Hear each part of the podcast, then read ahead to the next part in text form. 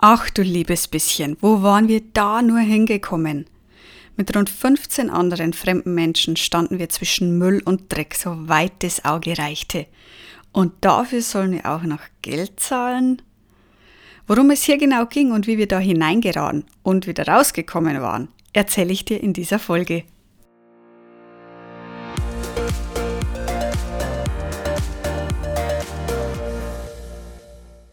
Hey, ich bin Melanie und Gründerin von Rucksack rauf und weg, deiner zuverlässigen Quelle für tolle Reiseprodukte und nützliche Reisetipps. In meinem Podcast Rucksackgeschichten nehme ich dich mit in alltägliche, lustige und herausfordernde Erlebnisse, die mir bisher auf meinen Reisen so passiert sind. Warum?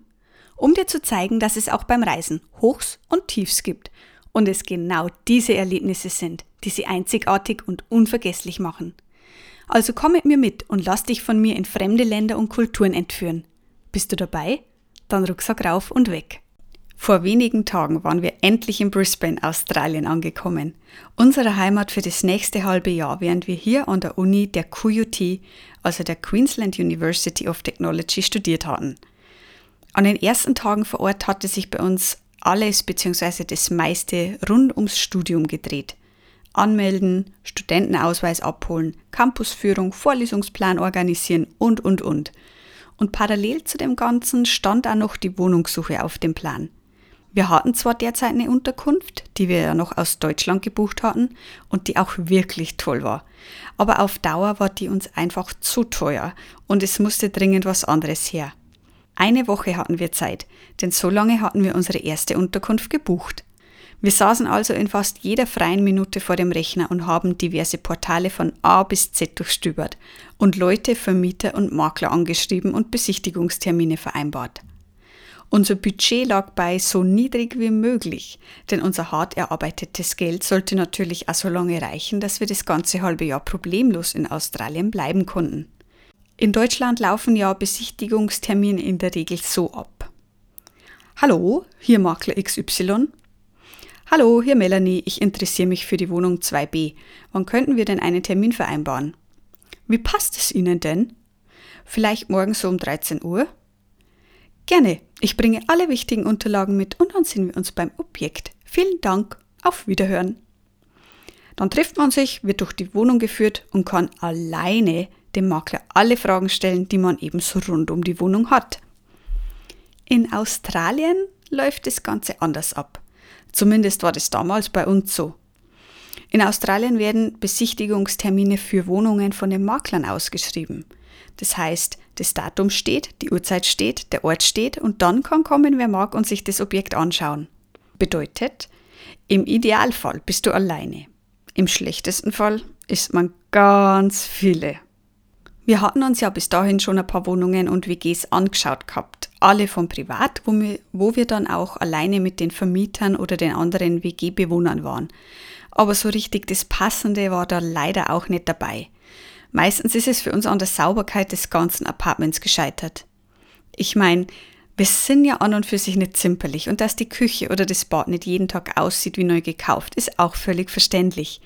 Aber wenn Griffe und Armaturen schon verklebt sind oder der Teppich einfach aussieht, als würde dort eine kleine Mikrobenarmada die Herrschaft innehaben und diese auch nicht so schnell aufgeben wollen, nein, danke. Dann will ich nicht wirklich auf einer Matratze am Boden schlafen oder barfuß rumlaufen. Zu dem Zeitpunkt näherte sich unsere erste Woche aber langsam aber sicher dem Ende. Zwei Tage waren noch übrig, was bedeutete, dass wir bald aus unserer Unterkunft raus mussten und wir hatten noch keine neue Bleibe in Aussicht, also gar keine. Und schon langsam wurden wir echt nervös, weil wir nicht wussten, was wir machen sollten. In den Kangaroo Point Apartments konnten wir nämlich unsere Wohnung auch nicht mehr verlängern, da sie schon wieder belegt war. Es gab nur noch eine Wohnung im neuen Komplex nebenan, aber die war teurer. Also was sollten wir alternativ machen? Die Zeit drängte und bevor diese Wohnung dann auch noch weg war, haben wir dort zugeschlagen und nochmal eine ganze Woche gebucht. Ein kleiner Pluspunkt, den wir durch diese jetzt höhere Miete bekommen hatten, war der Pool, der unter uns gesagt wirklich gigantisch war. Aber zurück zum Thema. Wenige Tage später waren wir dann bei einem dieser vom Makler organisierten Besichtigungstermine dabei, wo man zu einer bestimmten Uhrzeit hinkommen sollte. Natürlich waren wir wieder pünktlich und mit uns warteten bereits auch schon knapp zehn andere Menschen. Als die Maklerin dann schließlich eintraf, gesellten sich nochmal ein paar mehr dazu, sodass wir dann insgesamt so um die 15 bis 20 Interessenten für ein Zimmer in einer Wohnung waren. Ehrlich gesagt war das Ganze doch etwas deprimierend und wir haben uns keine großen Hoffnungen gemacht, dass wir dann die Glücklichen in Anführungszeichen sein könnten, die den Zuschlag für die Wohnung erhalten. Aber naja, erstmal mussten wir uns die gute Stube ja sowieso anschauen und auschecken, ob sie uns zusagt oder nicht. Die kleine Veranda mit Überdachung sah auf alle Fälle schon mal ganz nett aus und unser Kopfkino ging da dann natürlich sofort mit uns durch. Eine bequeme Hausbank hingestellt mit netten Kissen, ein kühles Bierchen aufgemacht und hier draußen den Abend ausklingen lassen, während die Sonne den Himmel langsam rötlich färbt und die Grillen den Abend anstimmen. Und das bei lauschigen 25 Grad. Kannst du dir das auch so gut vorstellen wie ich? Ach, aber okay, es ging ja zuerst noch rein. Und das Erste, was mir auffiel, war, dass es ein eher dunkles Haus war. Viel Licht kam hier nicht rein. Gleich zu unserer Linken lag das freie Zimmer, weswegen wir und die anderen Leute gekommen waren.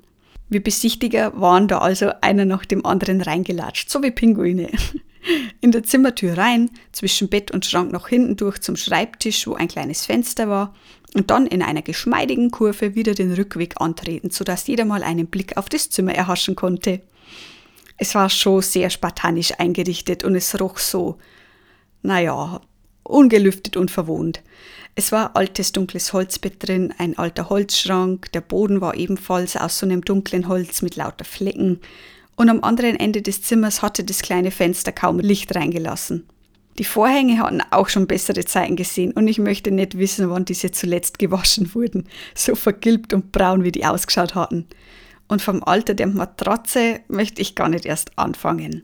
Alles in allem war es also eher dunkel, alt, verwohnt und nicht gerade so sauber, wie wir uns das vorgestellt und vor allem, wie wir das gerne gehabt hätten. Florian und ich hatten uns nur angeschaut und uns still ausgetauscht und der Blick hat Bände gesprochen. Es war wirklich so, okay, wenn wir jetzt wirklich nichts Gescheites mehr finden sollen, dann können wir das hier zumindest mit ein paar Handgriffen, einer neuen Matratze und einer kleinen Generalreinigung schon irgendwie wohnlich machen. Wenn jetzt der Rest einigermaßen passt, dann bewerben wir uns am Schluss auf die Wohnung. Aber nach unseren früheren Besichtigungen konnten wir uns eigentlich kaum vorstellen, dass es noch unaufgeräumtere und dreckigere Wohnungen gibt. Doch die gibt's. Und zwar wie man an dieser Wohnung erkennen kann, nicht zu knapp. Ich kann dir gar nicht in Worten beschreiben, wie die restliche Wohnung ausgeschaut hat. Auf Bayerisch würde ich sagen, dass es einfach nur versifft, ohrreidig, urablig und ein einziger Schweinestall war. Die Küche hatte so eine kleine U-Form und am linken Ende stand der einst weiße Kühlschrank, der sich mit seiner Außenfarbe schon gar nicht mehr richtig von der beigen Küche abgehoben hatte. Rechts vom Kühlschrank war eine kleine Arbeitsfläche, wo Arbeiten eigentlich unmöglich war, denn dort stapelten sich Zentimeter hoch Tassen, Teller und Besteck mit eingetrockneten, verschimmelten Überresten von was auch immer da einst drauf und drin war. Im Spülbecken ging's so weiter. Abspülen, ein Ding der Unmöglichkeit. Neben dem Spülbecken kam der erste kleine U-Knick der Küche, doch auch da stand die ganze Arbeitsfläche voll mit Gedöns mit alten Kartons von Lieferdiensten, Teller, Messer, Gabeln, alles total verdreckt. In der Kaffeemaschine und dem Wasserkocher hätte ich mir in 100 Jahren keinen Kaffee oder Tee mehr machen mögen. Und auf dem Herd, der sich dann in der U-Form gegenüber dem Spülbecken befand, waren kaum noch die Herdplatten vor lauter eingebranntem zu erkennen. Und natürlich standen auch ungespülte und eingetrocknete Töpfe und Pfannen oben drauf. Also ich wusste wirklich nicht, wo ich hinschauen sollte, denn überall war Müll, ungespültes Geschirr, Schimmel und versiffte Arbeitsplatten. Also echt krass, ohne Worte.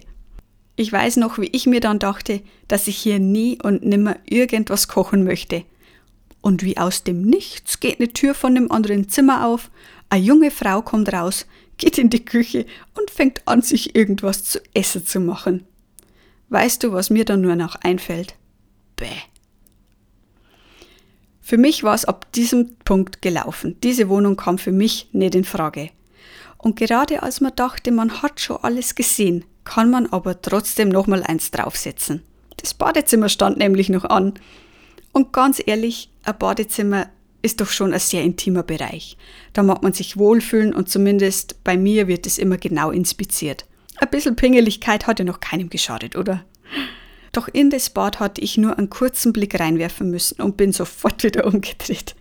Die Badewanne war rostig, weil der Lack oder die Beschichtung schon abgeblättert war und auch total verdreckt. Genau wie der Boden. Ein Kästchen war halb auseinandergefallen und das Holz schon aufgequollen und außen hat's lauter dreckige Fingertapper gehabt und vom Klo mag ich gar nicht erst anfangen. Ich glaube, das reicht auch bis hierher und ich bin mir sicher, dass du dir aus meinen spärlichen Badinfos eh dein eigenes Bild im Kopf machen kannst und wirst. Es war schlichtweg einfach ohne Worte. Lange Rede, kurzer Sinn.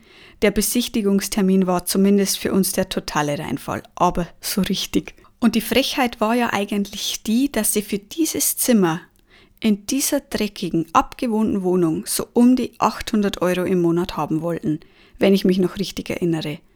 Da fällt dir erstmal nichts mehr dazu ein. 800 Euro? Wir hatten uns nur angeschaut und waren uns einig, dass wenn man für 800 Euro nur sowas findet, wir dann wieder heimfliegen. Wir waren nämlich echt mit unserem Latein am Ende und Latein konnte ich eh noch nie. Wo also in der nächsten Woche eine Wohnung herzaubern? Jetzt, fast zehn Jahre später, kann ich immer noch nur den Kopf schütteln, wenn ich daran zurückdenke und muss mittlerweile Gott sei Dank herzlich drüber lachen. Damals war die Situation für uns aber wirklich total schrecklich, weil wir nicht wussten, wie wir was Schönes und Bezahlbares finden sollten. Das war schon alles sehr nervenaufreibend und demotivierend. Aber unser Durchhalten hatte sich gelohnt, denn ein paar Tage später hatten wir dann richtiges Glück gehabt. Online waren wir wieder auf eine private Vermietung gestoßen. Ein koreanisches Pärchen hat Mitbewohner gesucht und die hatten ein Zimmer mit Doppelbett und eigenem Bad frei. Luxus pur. Das, wenn nur halb so gut war, wie es sich gelesen hatte, dann perfekt. Beim Besichtigungstermin waren wir mit den beiden dann sofort auf einer Wellenlänge und als sie dann auch noch gehört hatten, dass wir aus der Nähe von München sind, hatten wir dank Oktoberfest und Co. auch gleich Gesprächsstoff. Ein paar Tage später sind wir dann bei ihnen in die Wohnung im Gabber Center eingezogen. Übrigens ein ganz cooler Wohnkomplex, den ich dir gern in der folgenden Beschreibung noch verlinke. Und unser Leben in Down Under konnte endlich beginnen. Es ist schon verrückt, was man beim Reisen alles so sieht, was man alles mitmacht, wo, wo man überall so durch muss. Doch wären wir daheim geblieben, wären wir nie auf Wohnungssuche in Australien gewesen und wir hätten keine coole, verrückte Story darüber zu erzählen. Ganz egal, wie schwierig diese ersten zwei Wochen doch für uns waren. In der nächsten Folge von Rucksackschichten erzähle ich dir dann, wie wir mit einem kleinen, unbekannten Flugobjekt in Kontakt treten und unsere Mitbewohner retten müssen.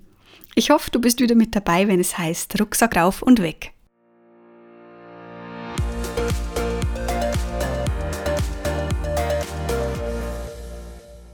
So, vielen lieben Dank an dich fürs Zuhören und fürs Dabeisein bei der heutigen Rucksackgeschichte.